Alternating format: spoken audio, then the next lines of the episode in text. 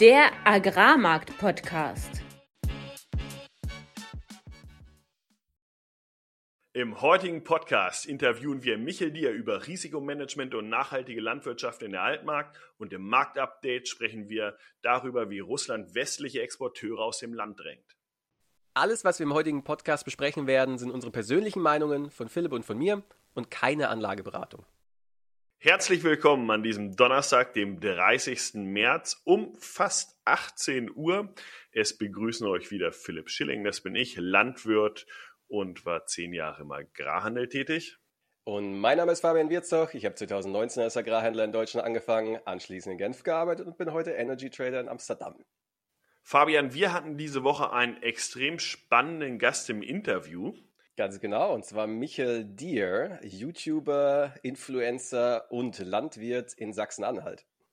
Und ihr könnt euch darauf freuen, dass ihr viel lernt über Risikomanagement an einem Trockenstandort, was regenerative Landwirtschaft ist und wie er so bekannt geworden ist, wie er aktuell äh, über YouTube und diverse Kanäle berichtet.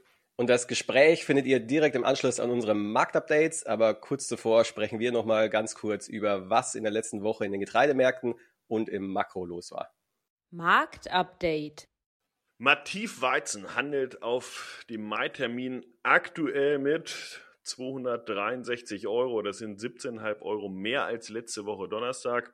Der Raps-Mai-Termin handelt aktuell bei 473 Euro. Das war heute schon mehr als 10 Euro höher und ist aber immer noch mit diesen 473 36 Euro über der letzten Woche. Fabian, ich glaube, in Zukunft müssen wir wohl uns überlegen, ob wir den Podcast über Nacht schneiden, äh, weil der Markt so unglaublich schnell ist. Am Donnerstagabend hatten wir noch darüber gesprochen, dass der Markt zu bärisch ist, überverkauft wirkt.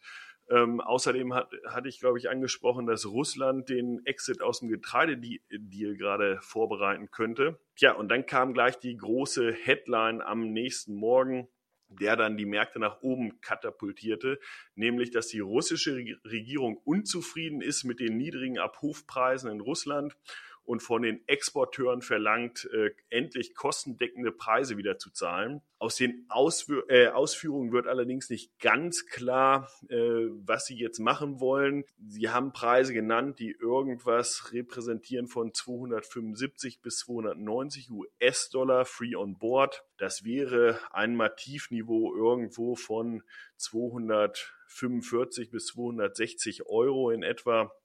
Also in der Spanne, in der wir jetzt auch zuletzt die letzte Woche quasi gehandelt haben, als potenzielles Mindestpreisniveau. Sie haben aber noch nichts eingeführt, was das dann auch untermauern würde.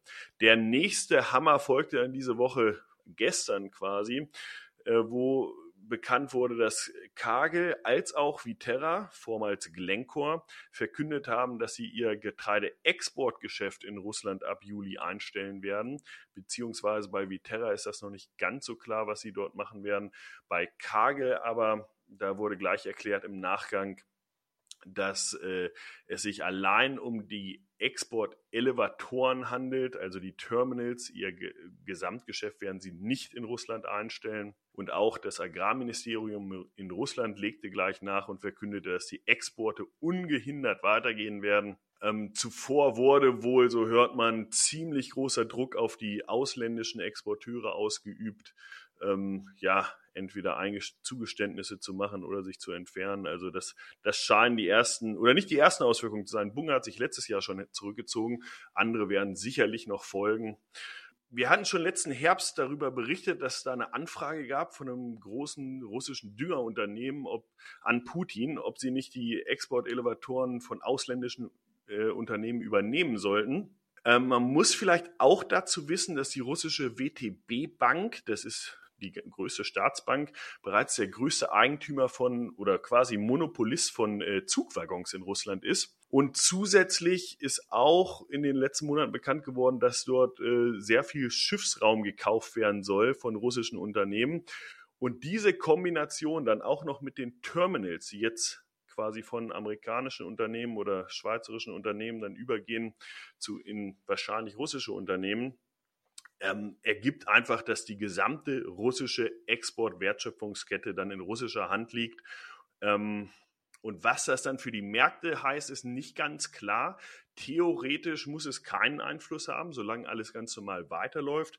Aber praktisch gesehen hat natürlich die russische Regierung jetzt wesentlich mehr Einfluss nochmal auf die Exporte, sodass der Markt sicherlich politischer werden dürfte und auch aus Sicht der Kunden unzuverlässiger, weil halt stärker politisch motiviert. Ähm, entsprechend hat das auch erstmal dafür gesorgt, dass die äh, Märkte hochgekauft wurden, also die Preise nach oben gingen. Die Funds, darüber hatten wir über die letzten Wochen berichtet, sind massiv short, gerade im Weizen, also überverkauft. Das ging jetzt nach oben. Und ähm, dann den letzten Punkt sozusagen wurde in, der wurde in Europa gesetzt, dass Polen jetzt äh, die EU drängen möchte, die ukrainischen Importe zu begrenzen, weil die polnischen Landwirte und auch Gleiches kam ja schon von ungarischen und auch rumänischen Landwirten, die europäischen Marktpreise unter Druck setzen. Ähm, aktuell gibt es auch tatsächlich Diskussionen, ich glaube gestern und heute, äh, mit, zwischen dem Ministerium, Landwirtschaftsverbänden und auch Erfassern bzw. Exporteuren. Und es ist natürlich nicht einfach, diese Importe zu beschränken und auch aus politischer Sicht muss man sich fragen, ob das sinnvoll ist oder nicht. Man stelle sich einfach nur mal eine Situation vor, wo ähm, der Exportkorridor vielleicht nicht mehr weitergeführt wird und äh, dann auch noch die EU sozusagen ihre äh, Importtüren schließt, ähm, dann können direkt die äh, ukrainischen Landwirte auch ihren Insolvenzantrag stellen. Also das ist unwahrscheinlich, dass da etwas passiert. Also, wenn man sich den aktuellen äh, Markt anschaut und dass die Märkte so hochgegangen ist, muss man sagen, das ist bisher nicht mit festen Fakten untermauert. Aber natürlich wirken diese Gericht, Gerüchte so, dass wieder Risikoprämien mit reingenommen werden. Das heißt, äh, wieder diese Shorts der Funds eingedeckt werden. Morgen Abend am Freitag kommt dann der große US Grain Stocks and Planted Acres Report raus. Das heißt, da geht es darum, wie viele Bestände gab es dann noch im März und äh, wie sehen die Aussaatflächen für 2023 aus. Ein sehr entscheidender Report. Ähm, und der auch den Preisverlauf der nächsten Monate mit beeinflussen sollte. Es wird bei den Aussaatflächen erwartet, äh, dass im Mais es eigentlich relativ unverändert der bisherigen Prognosen bleibt, beim Soja leicht ansteigt und beim Weizen leicht zurückgeht. Insgesamt sind wir bei allen drei Früchten erheblich höher als im letzten Jahr. Und bei den Lagerbeständen geht es halt darum, wie viel ist jetzt im Gegensatz zum Dezember, äh, sind diese zurückgegangen. Allerdings muss man beim Mais auch sagen, die Shopping-Tour Chinas der letzten Wochen, seit Mitte März haben wir drei Millionen Tonnen gekauft, sollte dazu führen, äh, dass, dass vielleicht auch höhere Bestände nicht mehr ganz so äh, viel Preisdruck erzeugen sollten. Also viel los in den Märkten. Ich will gar nicht technisch darauf eingehen. Es bieten sich vielleicht Chancen für Leute, die es bisher immer verpasst haben, was zu verkaufen, hier dieses Preishoch nochmal zu nutzen, wobei es heute ja auch teilweise schon abverkauft wird. Aber äh, gerade alterntigen Raps, da sollte man drüber nachdenken. Ansonsten übergebe ich aber an dich, Fabian. Ja, in Makro hat sich die Sache tatsächlich etwas beruhigt und eigentlich sieht es aktuell ganz positiv aus. Aktien sind jetzt innerhalb von einer Woche 2,6 Prozent gestiegen, Euro, US-Dollar nach den Inflationszahlen in Deutschland heute am Donnerstag auf 1,09 und Öl geht tatsächlich nach dem scharfen Abverkauf, als die Bankenkrise in den USA losging, jetzt wieder zurück auf die alten Levels, ist aktuell wieder zurück bei 74 Dollar, was Woche auf Woche 6 Prozent sind. Aber wenn wir uns die Details anschauen, was ist, äh, was ist denn der Grund, warum auf einmal alles gar nicht mehr so schlimm ist, zumindest wenn man sich die Preisentwicklung anschaut, obwohl eigentlich ja die Welt untergehen sollte. Und äh, wahrscheinlich ist es genau das, dass eben jeder aktuell bearish ist. Jeder denkt, die Welt geht unter, jeder sieht, dass die Banken Probleme haben. Und ähm, naja, der Markt, äh, ich hatte das in irgendeiner vorhergehenden Folge schon mal, schon mal gesagt, der Markt liebt es, der größtmöglichen Anzahl von Leuten Schmerz zuzufügen. Und deswegen, wenn alle bearish sind, dann geht der Markt nach oben und das passiert gerade. Aber was bestimmt dazu sehr stark beiträgt, ist, dass die Fed wieder indirekt anfängt, Geld in die Märkte zu schieben. Die haben eine spezielle, ja, ein spezielles Leihinstrument kreiert für die Banken, um die Liquiditätsprobleme zu zu lösen und das wirkt indirekt wieder wie Quantitative Easing, also wie QE. Jetzt gibt es auf Twitter schon den Running Gag, dass es mal wieder ein äh, Not QE ist. Also es ist ein QE, aber man darf es nicht so nennen und deswegen heißt es Not QE. Und ja, Markt preist auch ein, die Zinssenkung der Fed ähm, ja, ist, ist, vorbei. Es wird vielleicht sogar bis Juni eine, eine Zinssenkung geben von 25 Basispunkten. Das scheint mir eine kurzfristige Übertreibung zu sein, aber es ist sehr wahrscheinlich, dass wir keine weiteren Zinserhöhungen der Fed sehen. Im Worst Case vielleicht noch eine, aber der Druck ist einfach zu groß und die Fed hat einfach viel zu sehr Angst, dass sie noch weiter Druck aufs System gibt, wenn sie jetzt die Zinsen noch weiter erhöht. Und äh, wenn man mal anschaut, die Banken sind das eine Risiko, der einige Risikobereich, aber der andere ist der Immobilienmarkt. Der hat ja 2007, 2008 schon mal das Kartenhaus zum Einstürzen gebracht und äh, jetzt dieses Mal sind es nicht die Privatleute, die mit Immobilien spekulieren, sondern dieses Mal ist es Commercial Real Estate, also Gewerbeimmobilien, weil, weil da mehrere Faktoren zusammenkommen. Erstens, die Regionalbanken, die jetzt keine Kredite mehr vergeben, ähm, ja, sind einer der größten Kreditgeber im Bereich Gewerbeimmobilien. Es gibt hohe Leerstände, die Gewerbeimmobilien sind mit einem hohen Anteil an Fremdkapital finanziert und die Finanzierungskosten sind natürlich jetzt durch die Decke gegangen. Und in Zeiten nach Covid braucht niemand mehr große Büroflächen, weil viele Leute, 40 Prozent arbeiten ja nach wie vor vom Homeoffice, ist bei, bei mir nicht anders. Und dadurch wird sich auch perspektivisch da nicht viel ändern. Und mit den gesteigerten Zinsen, mit der geringerten Kreditvergabe kommen jetzt eben Gewerbeimmobilienfirmen unter Druck. Und das ist so die belastende oder die, die Risikoseite vom Markt aktuell, aber kurzfristig reagiert der Markt aber sehr positiv auf die indirekte Geldschwemme der, der Fed und äh, das wird vermutlich auch noch die nächsten Wochen so weitergehen. Und damit war es das mit Makro auch für diese Woche und wir gehen direkt in das heutige Interview mit Michael Dier. Unser heutiger Interviewgast ist Michael Almroth aus Schönewalde in der Altmark. Michael ist Landwirt auf seinem Familienbetrieb und ist vielen von euch bekannt unter Michael Dier. Unter diesem Synonym postet er extrem erfolgreich Videos über die Landwirtschaft. Und Michael, es freut uns sehr, dass du heute bei uns bist. Stell dich doch gerne mal persönlich vor. Ja, vielen Dank für die Einladung. Freut mich sehr. Ähm, ja, du hast mich ja schon leicht angekündigt. Ich bin äh, 33 Jahre alt, bin seit 2018 zurück auf unserem ja, Familienbetrieb und äh, davor war ich im Studium. Ich habe ähm, in Halle Agrarwissenschaften studiert, Bachelor und Master. Habe dann nochmal äh, knapp zwei Jahre einen Jobausflug gemacht, sozusagen bei der Firma John Deere. War da im Kundendienst für Erntetechnik. Eine sehr tolle Zeit, muss ich sagen. Aber ähm, ja, wie gesagt, seit 2018 dann zurück auf den äh, Betrieb und ähm, der ist heute so aufgestellt, dass wir uns im Prinzip nur noch um Ackerbau kümmern. Wir hatten bis 2019 noch Milchvieh. Davon haben wir uns dann getrennt, im Wesentlichen aufgrund der Rentabilität, die dann einfach schon über Jahre nicht mehr da war. Ja, also Ackerbau betreiben oder betreuen eine Biogasanlage hier vor Ort. Und äh, ja, das Grünland äh, ist natürlich auch noch da, was wir für das Milchvieh gebraucht haben. Das geht heute zum größten Teil auch in die Biogasanlage. Äh, und ein gewisser Teil wird auch zu Heu gemacht und dann, ich sag mal, regional vermarktet. Ja, was fehlt ja. noch? Wir, wir haben noch einen Festangestellten, muss ich dazu sagen. Wir, wir ähm, bewirtschaften circa 500 Hektar Acker und 150 Hektar Grünland. Das teilt sich auf in zwei Betriebe. Wir machen den Großteil konventionell und äh, einen kleineren Teil, ich sag mal ein Drittel ungefähr, ökologisch. Das Ganze bewirtschaften wir dann mehr oder weniger mein Vater, ich und noch ein Angestellter. Okay, ich muss noch mal ganz am Anfang einhaken. Du hast gesagt, du hast zwei Jahre bei John Deere gearbeitet. Kommt daher die Liebe zu John Deere oder ist das so eine familiär gewachsene Liebe? Na, die war schon sehr früh da. Also das ist einfach. Ich bin 1990 geboren und äh, das war dann auch so das Jahr, wo meine Eltern den Betrieb komplett neu gegründet haben, aufgebaut haben. Die waren da 24 ja, und haben dann eben angefangen. Man kann sich vorstellen, die Mauer ist damals gefallen und alles war möglich und die Großeltern haben auch in der Landwirtschaft vorher gearbeitet und haben das alles unterstützt. Und für typische, ich sage mal vorsichtig, ostdeutsche Verhältnisse mit den etwas größeren Strukturen Wobei das bei uns immer noch nicht so krass ist wie vielleicht in der Börde oder Mecklenburg-Vorpommern. Das ist eigentlich noch relativ gemäßigt. Aber doch schon vielleicht anders, als man es äh, aus der letzten Ecke von Bayern vielleicht kennt. Und da waren halt Großtraktoren gefragt, ja. Und dann war so eine der ersten Maschinen, so ein 44, 55 mit 160 PS. Und dann war die Sache eigentlich in dem Alter geritzt, ja. Und das hat sich dann eben bis heute durchgezogen, die Marke John Deere bei mir. Wo, wo kommen deine Großeltern her? Kamen die dort aus der Region? Ja, also wir sind hier aus, aus Stendal. Mein Vater ist in der Börde aufgewachsen und wir haben uns eher Richtung Stendal orientiert mit der Betriebsgründung damals.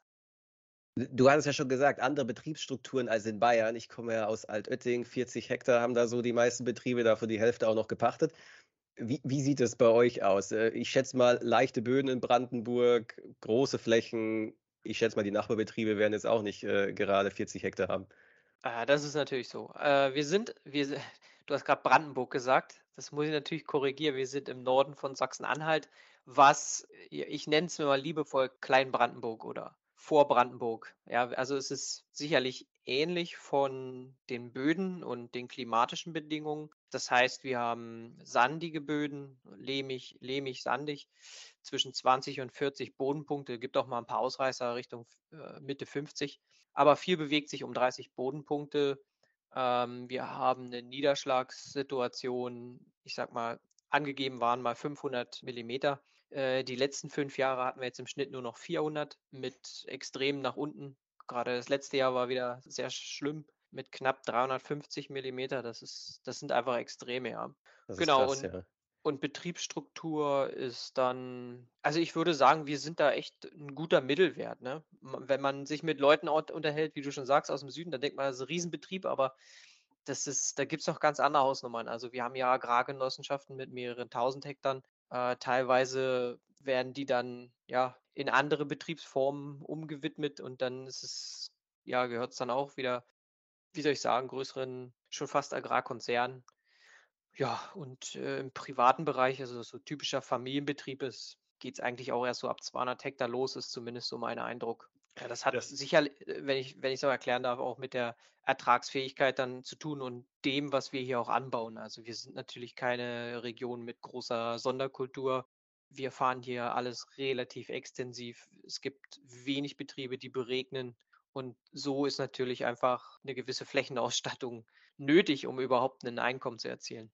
Seid ihr damals aus einer Agrargenossenschaft entstanden, euer Familienbetrieb, oder ist das losgelöst davon gewesen? Äh, ist im Prinzip losgelöst gewesen. Damals wurde ähm, dieser äh, Hof, auf dem wir heute sind, der, den konnte man damals kaufen. Ja, das haben wir dann gemacht. Das war also Hofstelle, äh, die vor der Wende von der DDR, äh, von der damaligen LPG, Landwirtschaftlichen Produktionsgenossenschaft, auch äh, genutzt wurde. Ich glaube, hier hat man damals äh, Viehaufzucht auch gemacht. Also es war auch eine Rinderhaltung hier vor Ort. Ja, und das wurde dann eben aus so einer LPG rausgelöst und das konnte man dann kaufen. Ja, und das haben wir dann auch gemacht. Das war Hofstelle plus 35 Hektar Land. Und dann war natürlich ein Riesenumbruch damals. Es waren unglaublich viele Leute, die dann äh, irgendwo auch Eigentum, Grundstücke wieder zurückbekommen haben, aber nicht in der Landwirtschaft äh, sich selbstständig machen wollten. Und dann haben die entweder schnell verkauft oder auch verpachtet, ja. Und das ist ja heute auch noch so. Also damals konnte man noch relativ günstig natürlich Land einkaufen. Und das haben wir in dem Umfang dann auch stark genutzt, dass wir jetzt so ungefähr bei ähm, 170 Hektar Eigenland sind. Da muss man aber dazu sagen, dass die über äh, eine sehr lange Zeit finanziert werden und das auch teilweise noch sind. Ja. Also das, das ist ja nicht so, dass man das 170 Hektar Land jetzt geschenkt hat. Das, das musste alles irgendwo, es muss nach wie vor noch erwirtschaftet werden. Ja, und die ganze andere Fläche ist halt gepachtet und da ist natürlich auch immer mehr Druck im Markt mittlerweile, ja. Ja, ver verständlich. Mer merkt man ja mittlerweile in allen Gebieten Deutschlands, glaube ich, dass dieser Druck gestiegen ist. Du sprachst die wirtschaftliche Situation an und hast ja auch erzählt, wie, wie gering jetzt in den letzten Jahren die Niederschläge bei euch waren. Wie wirkt sich das auf eure Fruchtfolgen aus? Also wie, äh, wie geht ihr damit um? Oder gibt es damit überhaupt einen Umgang oder leidet man einfach nur darunter? Äh, naja, man muss schon versuchen, wirklich kreativ zu werden unter diesen extremen Bedingungen, ja. Und das fing halt erstmal damit an, ich komme jetzt beispielsweise 2018 dann zurück auf den Betrieb. Man war ja vorher nicht losgelöst davon. Also man hat ja sich eigentlich auch, wenn man 600 Kilometer woanders war, sich trotzdem fast jeden Tag Gedanken gemacht äh, über den Betrieb. Und die erste Feststellung war im Prinzip, dass die Milchproduktion unrentabel ist und dann war dann der Schritt 2019, das schon mal zu ändern und alles in Richtung schlanker Ackerbau zu bringen. Ja, und das war schon mal der wichtigste Schritt. Das hätten wir bis heute nicht geschafft, wenn wir die Milchproduktion so weitergezogen hätten. Auch wenn es jetzt mal ein Hoch gab da mit den 60 äh, Cent je Liter, da wären wir nie im Leben hingekommen. Ne? Also das war schon mal der erste Schritt. Und äh, kontinuierlich dazu auch den Ackerbau, ähm, ja, wie soll ich sagen, neu denken. Man, man, wenn man selber, das habe ich vergessen eingangs zu sagen, ich habe äh, einen relativ großen YouTube-Kanal und wenn man sich eben viel auf YouTube rumtreibt, bekommt man auch viel von Berufskollegen mit.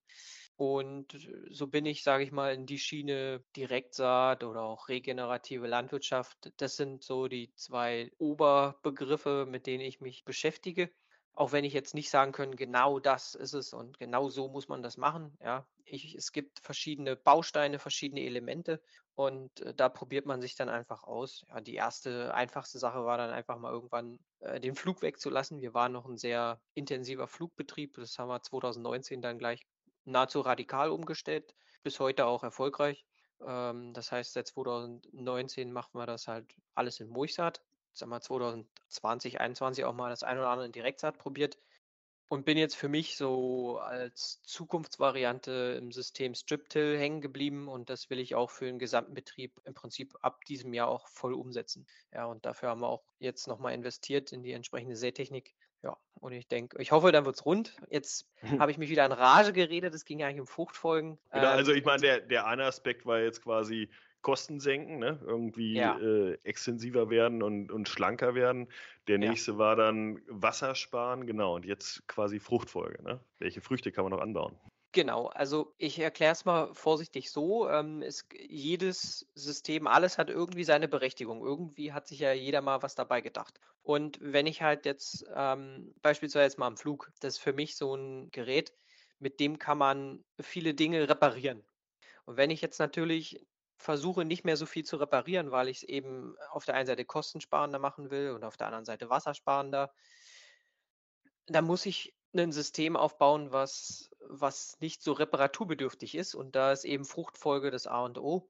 Und von daher haben wir uns, ja, habe ich mir, habe ich mir versucht, die Grundprinzipien der regenerativen Landwirtschaft da schon mal ein bisschen äh, das auch besser umzusetzen. Also ich versuche wirklich konsequent ähm, Blatt nach Halmfrucht und so gut es geht auch Sommerung nach Winterung, dass man auch möglichst viele Zwischenfrüchte reinbekommt und einfach immer wieder einen Wechsel hat der Pflanzenarten an sich, weil das macht den Pflanzenschutz, äh, ganzen Pflanzenbau dann am Ende halt wesentlich einfacher, ja.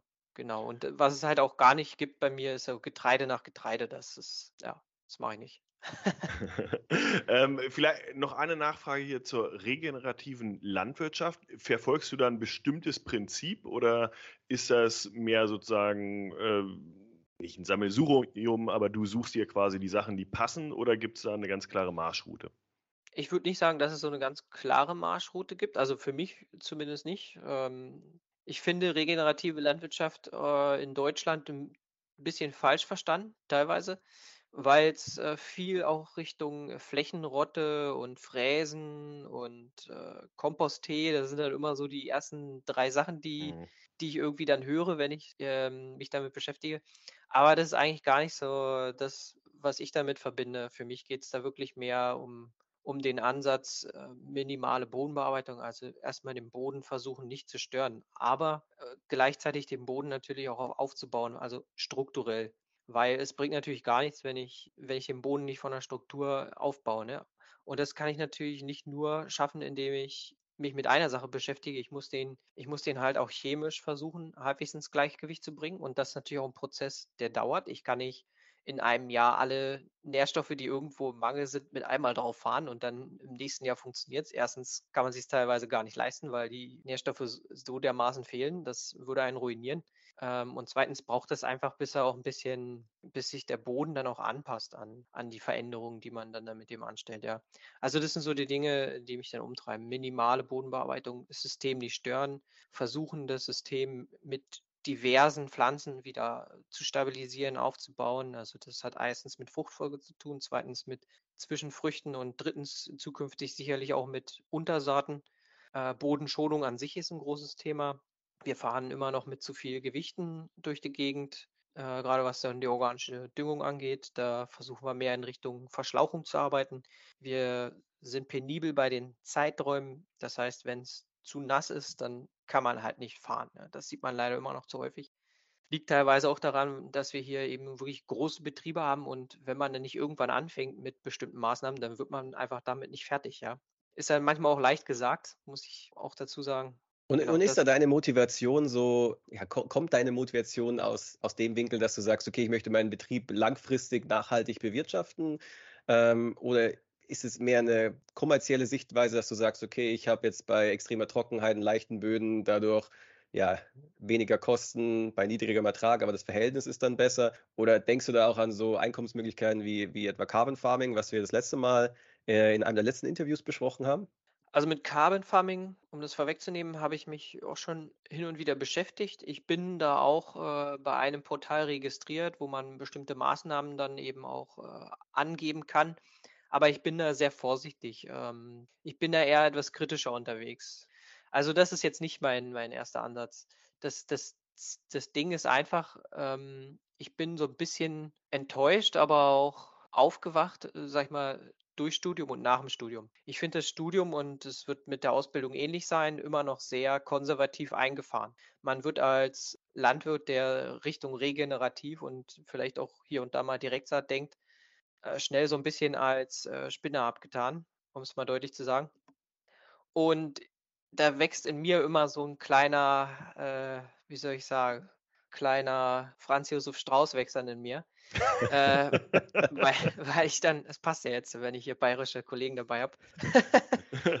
ähm, ich denke mir halt, den Ackerbau, wie den die meisten machen, den können ja alle, ja. Und ich bin eigentlich angetreten, um wenigstens zu versuchen und auch zu zeigen, dass es auch irgendwie anders geht. Und was man auch sagen muss, es gibt viele Pionierbetriebe, die sind da ja natürlich schon viel weiter. Also ich, ich mache das ja jetzt gerade vielleicht äh, vier Jahre, wo ich mich da intensiver mit beschäftige.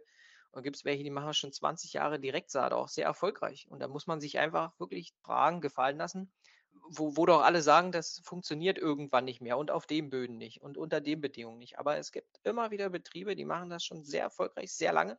Und das sind wirklich, wenn man sich mit denen beschäftigt und mit, sich mit denen unterhält, das sind absolute Experten im äh, Bereich Boden. Also sowohl von der Nährstoff, von der, von der Chemie als auch vom, vom Bodenleben her. Jetzt muss ich doch nochmal nachhaken. Super spannend. Bei, bei, bei Carbon Farming ist ja der Boden immer ganz zentral. Und ich habe, so wie mhm. du es jetzt beschreibst, auch, auch bei dir. Äh, was sind da seine größten Kritikpunkte? Na, die Idee ist ja grundsätzlich gut, dass man versucht, äh, Kohlenstoffe in den Boden einzubauen. Ich will es mal einzubauen nennen. Äh, die Frage ist nur, können wir das gut messen? Das glaube ich ehrlich gesagt nicht. Ja. Ähm, haben wir schon die richtigen, die richtigen Maßnahmen? Wissen wir auf jedem Standort genau, was wir da äh, zu tun haben? Also für mich ist das eine Riesenwissenschaft. Ich werde da wahrscheinlich mein ganzes Leben mit verbringen, äh, herauszufinden, was jetzt wirklich nachhaltige und auch effektive Maßnahmen sein werden, um äh, den Boden aufzubauen und da auch Kohlenstoff einzubauen.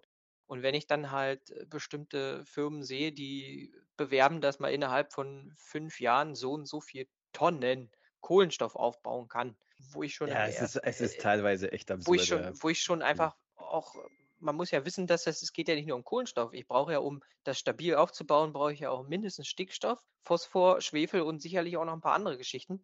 Und wir haben eigentlich alle die gleiche Düngeverordnung. Und da fällt es mir schwer, einfach zu glauben, dass man innerhalb von sehr kurzer Zeit mit äh, einfachen Maßnahmen mal schnell sowas innerhalb von fünf Jahren auch so dahin misst. Zumal die, die Messgenauigkeit ja auch ein Riesenproblem ist. Also das ist, wenn ich 0,1 Prozent mehr Humus hätte, das wäre schon gigantisch. Aber äh, die Messungen schwanken ja schon äh, in dem Bereich darüber. Also das ist zumindest das, was ich weiß. Von daher wäre ich da sehr vorsichtig. Und dann geht es leider weiter, muss man sagen, weil, also erster Kritikpunkt ist so das Messen an sich, zweitens vielleicht so Ver Verfahren, wie kommen wir dahin? Ist das, das muss alles erst noch besser evaluiert werden. Äh, drittens, die Landwirte, die jetzt schon Ewigkeiten Kohlenstoff in den Boden gebracht haben, die sind jetzt natürlich ein bisschen die, die haben gekniffen. Davon. Ja, die haben ja gar nichts davon. Also die, die, die, die eigentlich am meisten davon kriegen müssten, die müssten wir eigentlich, die müssten wir eigentlich äh, rückwirkend äh, vergüten. Das passiert also auch nicht. Also es wird äh, der ja. gefördert, der jetzt schon mal eine schlechte Ausgangsposition hat.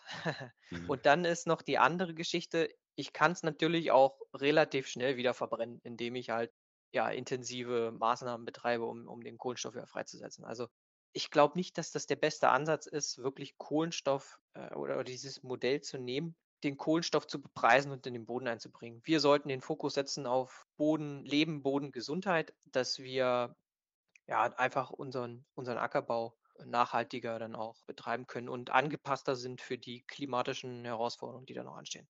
Mit, mit dem positiven Effekt, dass man dann wahrscheinlich auch noch zusätzlich diese Mengen an Kohlenstoff quasi binden kann. Ne? Absolut, absolut. Ja. Ich meine, äh, es gibt ja nichts Schöneres als Überzeugungstäter. Ne? Ja. Wenn, wenn ich, ja, es ist ja so, wenn ich ähm, die Sache nur mache, weil ich mit einem spitzen Bleistift da bin und versuche irgendwie auf dem Papier so viel Kohlenstoff wie möglich da reinzubringen, um dann die Vergütung auszuschöpfen. Und dann nach zehn Jahren denke ich mir, April, April, verbrenne ich halt wieder, gehe zu einer neuen Firma, fange ich von vorne an. Ja, das ist doch, das ist doch nicht nachhaltig. Ich muss doch versuchen, ich muss doch versuchen, meinen Boden so aufzubauen, dass ich denke, äh, da hat die nächste Generation noch was davon. Bist du auch auf neue Früchte eingegangen? Also hast du äh, die neue Früchte äh, mit ins Portfolio genommen oder fahrt ihr die Fruchtfolge der bestehenden Früchte einfach nur anders? Nee, das schon, äh, bin vers ich versuche das zu erweitern. Also angefangen hat es direkt mit der Sonnenblume, als ich zurückgekommen bin, weil die mich äh, fasziniert hat aus der John Deere-Zeit. Ich war äh, als Kundendienstmensch da viel in Spanien unterwegs und ich habe mir immer gedacht, Mensch, das Kinder hier 50 Grad und irgendwie regnet es hier nie. Aber Son Sonnenblumen wachsen.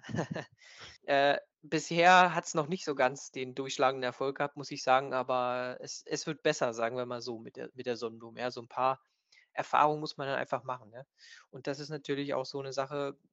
Versuche kosten auch erstmal Lehrgeld. Also das funktioniert nicht immer so, wie man das vielleicht, also so nach dem Motto, ich gucke mir eine halbe Stunde ein YouTube-Video an zu Sonnenblumenanbau und dann würde schon, werde ich die schon integrieren. Das ist nicht ganz so einfach. Es stellen sich immer wieder neue Sachen raus. Also die Herausforderung. Hm? Sorry, äh, Herausforderung war ackerbaulicher Art oder, oder weil Vermarktung auch schwierig war? Oder? Ja, Vermarktung ist über ein Thema, auf jeden Fall. Gerade wenn man, äh, gerade wenn man nicht mit Weizen und Raps handelt, ja. Das ja. Sind, sind immer spezielle Sachen, das ist so. Ne? Aber äh, Vermarktung hatte ich jetzt, also Vermarktung, muss ich zugeben, Vermarktung ist gar nicht so mein, mein Steckenpferd. Das ist vielleicht sogar eine meiner größten Baustellen. Da kommen wir sicherlich äh, gleich noch drauf. Aber ich versuche natürlich erstmal eine Kultur überhaupt erstmal kennenzulernen und versuchen überhaupt irgendwie einen Dreh reinzubekommen. Wenn ich, wenn ich, da fängt man halt mit kleinen Flächen an. Also klein heißt bei uns macht man so 10 Hektar Sonnenblumen. Wenn man das drei Jahre hintereinander gemacht hat und denkt, so kann es funktionieren, dann kriege ich auch irgendwann mal ein oder zwei oder auch mal mehr LKWs zusammen, dass sich eine Vermarktung in dem Umfang auch mal äh, lohnt, ja. und und äh, du, du sprach, oder wolltest gerade ansetzen, habt da noch andere Früchte dann mit reingenommen? Ähm, ich habe, ähm, ja, im Ökolandbau habe ich natürlich die Erbse grundsätzlich mit drin. Mhm. Die halte ich als Leguminose erstmal für unseren Standort am interessantesten. Äh, da braucht man dann auch bloß mal nach links und rechts schauen, was andere schon mit, ähm, ich sag mal, Lupinen oder auch mit Sojabohnen probiert haben. Das, die haben einfach immer noch ein bisschen mehr Anforderungen als die Erbse am Ende und ist dann erstmal ein bisschen unkomplizierter. Wir kriegen ja jetzt eine neue, eine neue GAP und da soll es ja für die Integration der Leguminose auch noch mal ein paar, paar Mark geben und dann wird es vielleicht am Ende doch ein bisschen runder. Ja, muss man mal sehen. Ja, und man sieht ja auch einige Zuckerproduzenten, die jetzt auch im Thema Erbse gerade auch aktiv werden wollen. Mhm. Vielleicht gibt es dadurch ja auch einfach mehr Nachfrage und dadurch auch ein, ja, lukrativere Vermarktungschancen auch im konventionellen Bereich, wo das ja bisher nicht so attraktiv war.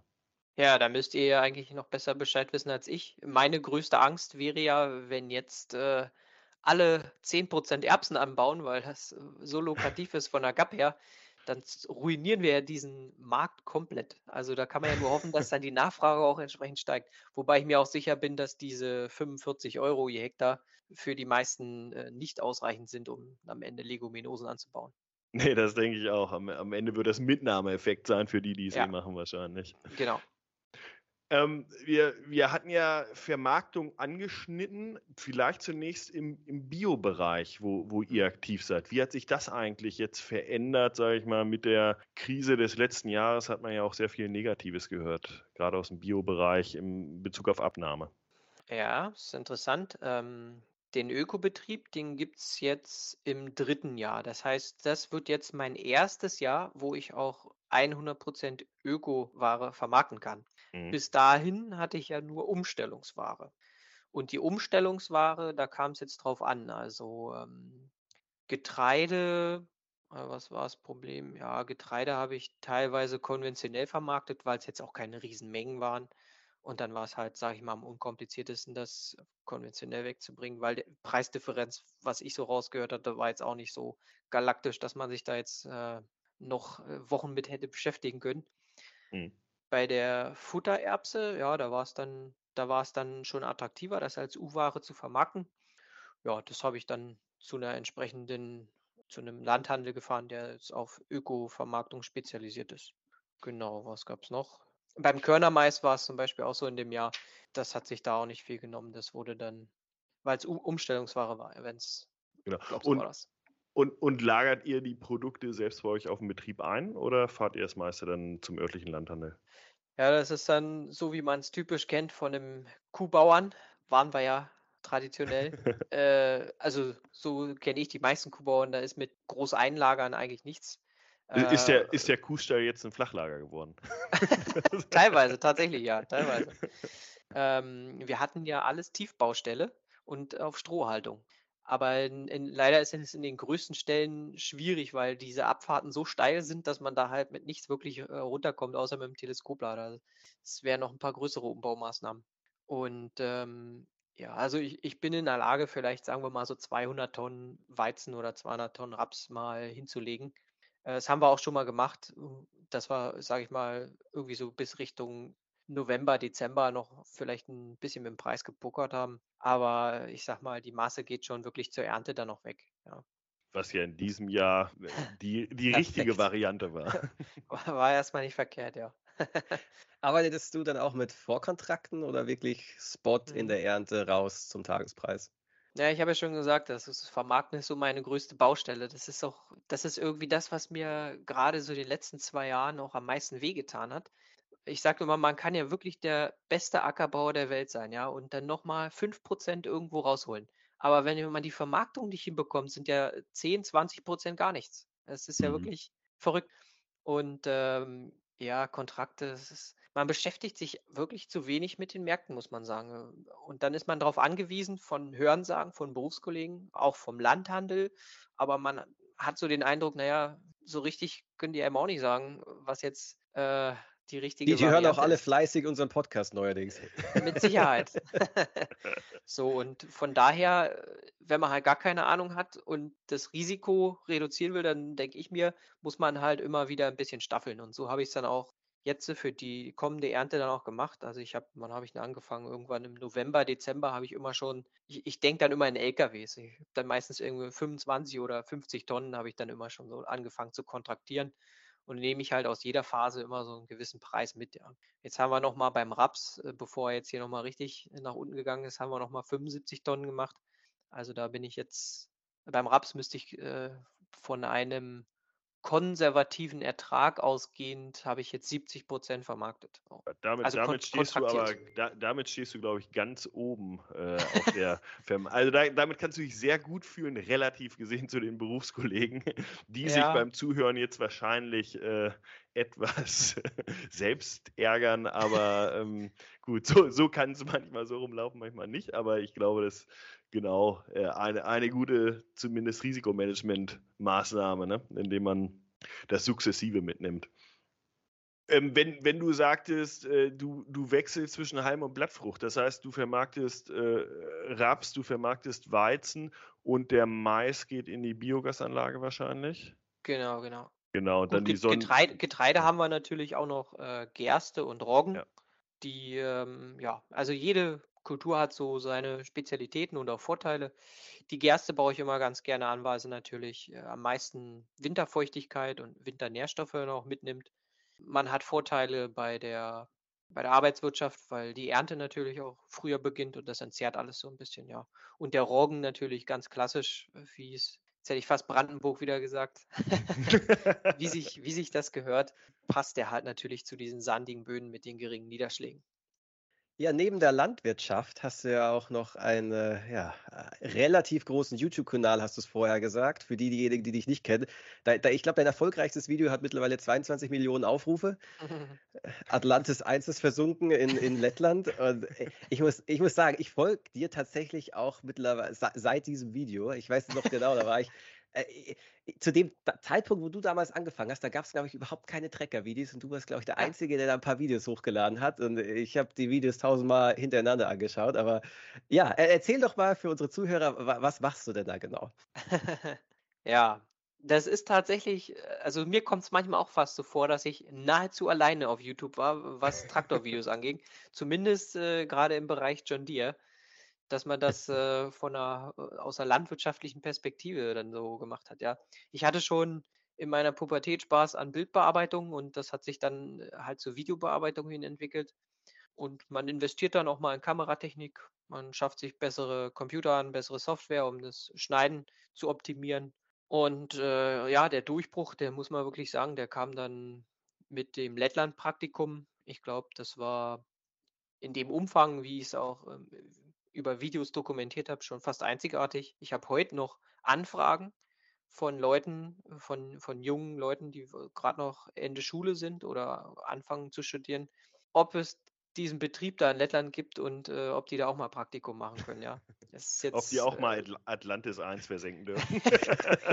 Ja, es ist ich es ist natürlich gewissermaßen auch für mich 'n bisschen peinlich, dass es dann immer wieder auf dieses, äh, Extremvideo dann da runtergebrochen wird. Es war einfach 'n extremes Jahr. Jeder, der da irgendwo, äh, im Ostsee in wie soll ich sagen, im Ostseebereich wirtschaftet ich glaube, es war auch in in Deutschland 'n sehr feuchtes Jahr und ja, in Lettland war's dann halt auch extrem, zumal diese Böden auch so schwer waren. Und das war 'n spezielles Jahr auch auf dem Betrieb.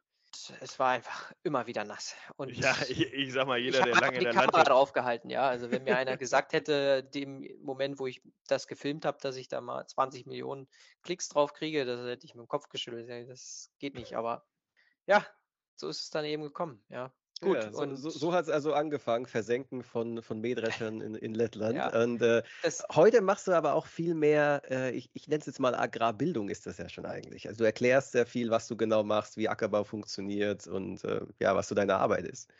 Ja. Wenn man sich meinen Kanal ansieht, dann kann man meine persönliche Entwicklung voll nachvollziehen. Also, vom Bodenvergewaltiger hin zum Bodenprediger oder Bodenheiler. Na, das wäre übertrieben. So sehe ich mich noch nicht. Da muss ich noch 'n bisschen da muss ich noch 'n bisschen üben. Aber ist schon so, ich versuche seit 2018, äh, vor die Kamera zu gehen und mein erster Gedanke war eigentlich, die Gesellschaft so 'n bisschen aufzuklären und einfach zu zeigen, das ist jetzt hier keine stumpfe Arbeit, die man irgendwie vor allem auch gegen die Natur macht, ja. Man arbeitet mit der Natur und man ist irgend also, es gehört auch so 'n bisschen Grips dahinter, um's mal so zu sagen. Man macht sich seine Gedanken, nicht nur, ähm, beim Treckerfahren, sondern auch beim Düngerstreuen, beim Pflanzenschutzeinsatz, beim Ernten. Das sind alles Dinge, wo man täglich viel überlegen muss und, äh, auch jeder Tag irgendwie neue Herausforderungen hat. Ja, und das versuche ich einfach zu zeigen. Ich versuche zu experimentieren, versuche die Leute zu ermutigen, auch für in in ihren Regionen auch, ähm, den Alltag darzustellen, weil jede Region ist 'n bisschen anders. Ich kann mit meinem Betrieb schwierig 'ne Landwirtschaft beispielsweise jetzt in Bayern, sage ich mal, darstellen. Das ist einfach alles 'n bisschen anders. Und darum wäre es gut, wenn regional überall so 'n paar Leute das auch, äh, nachmachen. So kriegen wir Stück für Stück, denke ich, die Gesellschaft wieder mit ins Boot. Und, äh, meine Community ist jetzt einfach so gewachsen, dass da auch sehr viel nachgefragt wird zu den ganzen Versuchen, die da auch laufen. Ich versuche es einfach transparent darzustellen, was hat funktioniert, was hat vielleicht auch, hm, nicht so gut funktioniert. Und das bringt mich auch weiter, weil ich mich immer wieder dann noch mal mit den Dingen selbst beschäftige und es auch durch das Kommentieren der Videos, wie soll ich sagen, noch mal Revue passieren lasse. Und hast du dabei dann auch 'ne politische Motivation, dass du sagst, du möchtest auch darstellen, was funktioniert und was nicht und und willst da auch Einfluss nehmen? Oder sagst du, du bleibst in deinem Bereich und willst den Kosmos zeigen und wirklich Hm. Richtung Konsument, Verbraucher oder wie auch immer gehen? Also, erst, äh, als ich angefangen habe mit, äh, den Vloggen, Videoblogs, ging's mir eigentlich vor allem um die Gesellschaft, den Verbraucher. Dann kam so 'ne Phase mit, äh, auch Landschaft Verbindung, wo es sehr politisch wurde. Ist jetzt aber auch wieder eher abgeflacht und jetzt ist es wirklich schon sehr speziell, geht geht eher so Richtung Weiterbildung, sage ich's mal so. Ich ich kriege ja auch mit, dass, ähm, Leute beispielsweise in Fachhochschulen oder so meine Videos sehen, wie stellt man 'nen Flug ein oder 'nen Grubber, was auch immer oder 'n Düngerstreuer. Also, ja, das ist eher so mein Schwerpunkt. Politisch halte ich mich eigentlich eher zurück. Erstens habe ich den Eindruck, dass ich nicht besonders weit damit kommen würde, weil viel, viel erzählen, das, es wird schon viel erzählt politisch über Landwirtschaft, aber ja, man darf es natürlich nicht aufgeben. Man muss, das muss man auch sagen, wenn man jetzt nicht mehr versucht, politisch irgendwo miteinander zu arbeiten, dann kann man sich natürlich auch nicht beschweren, dass es nicht in die Richtung geht, wie man will. Aber es ist schon sehr müßig, sag ich mal so. Und im Moment habe ich einfach mehr Spaß damit, in der Community mich zu vertiefen. Ich konzentriere mich auf den Betrieb, ich konzentriere mich auf meinen Kanal, auf die Community und auf den, den Ackerbau irgendwie, ja, nachhaltig zu gestalten, zumindest so wie ich das denke. Jeder kann ja behaupten, er ist nachhaltig. Mhm. Ähm, jeder hat aber, aber du zeigst es auch, ne? Genau, du zeigst ja auch, was du tust. Dabei. Ja, genau. Und das ja sogar ähm, mittlerweile zusammen mit dem öffentlichen Rechtlichen. Es gibt da so eine ja, Serie 100 Hektar Heimat, äh, Funk MDR. Äh, was, was ist das denn genau?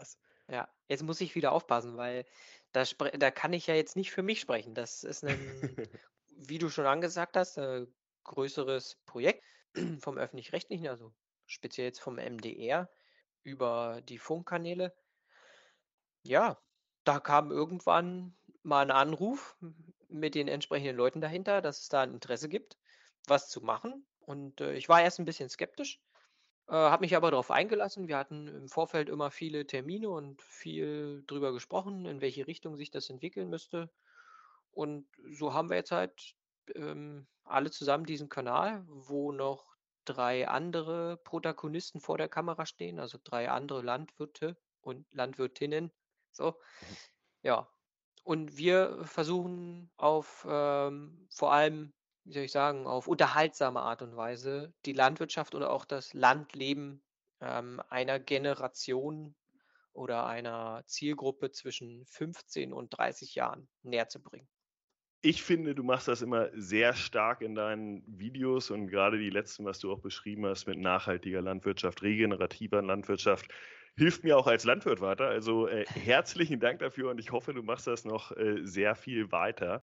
War super interessant, dich hier zu haben, dass du uns erzählt hast, was ihr auf dem Betrieb machst, was du als Ackerbauer machst, der jetzt vor den Herausforderungen, ja, wahrscheinlich sogar dieses Klimawandels steht. Mhm. Und ähm, wenn das andere auch wollen, die hier gerade zuhören, kannst du ihnen nochmal sagen, wo sie dich finden? Ja, auf äh, YouTube vor allem, vorrangig ähm, unter einfach Michel Dia in der Suche eingeben oder auch Erchel. Das ist auch, das ist eigentlich die Ursprungs-URL sozusagen. Äh, kommt daher, weil ich den Kanal mal in meiner Jugendzeit mit meinem Cousin zusammen gegründet habe. Der hieß Erik und haben aus Erik und Michel Erchel gemacht. In diesem Sinne vielen Dank, Michel, und äh, hat uns sehr gefreut. Und dann hören wir sicherlich noch vieles mehr von dir zukünftig. Vielen Dank, hat mir sehr viel Spaß gemacht und ja, hoffe, dass ich in Zukunft hier was noch mehr mitnehmen kann im Bereich Vermarktung. Super. Und wenn euch die heutige Podcast-Folge gefallen hat, dann lasst uns gerne ein Like, einen Kommentar auf Instagram da, teilt die Folge und wenn ihr spannende Interviewgäste habt oder selbst gerne auch mal in die Show kommt, dann schreibt uns auf Instagram oder an unsere E-Mail studio.agrarmarktpodcast.de.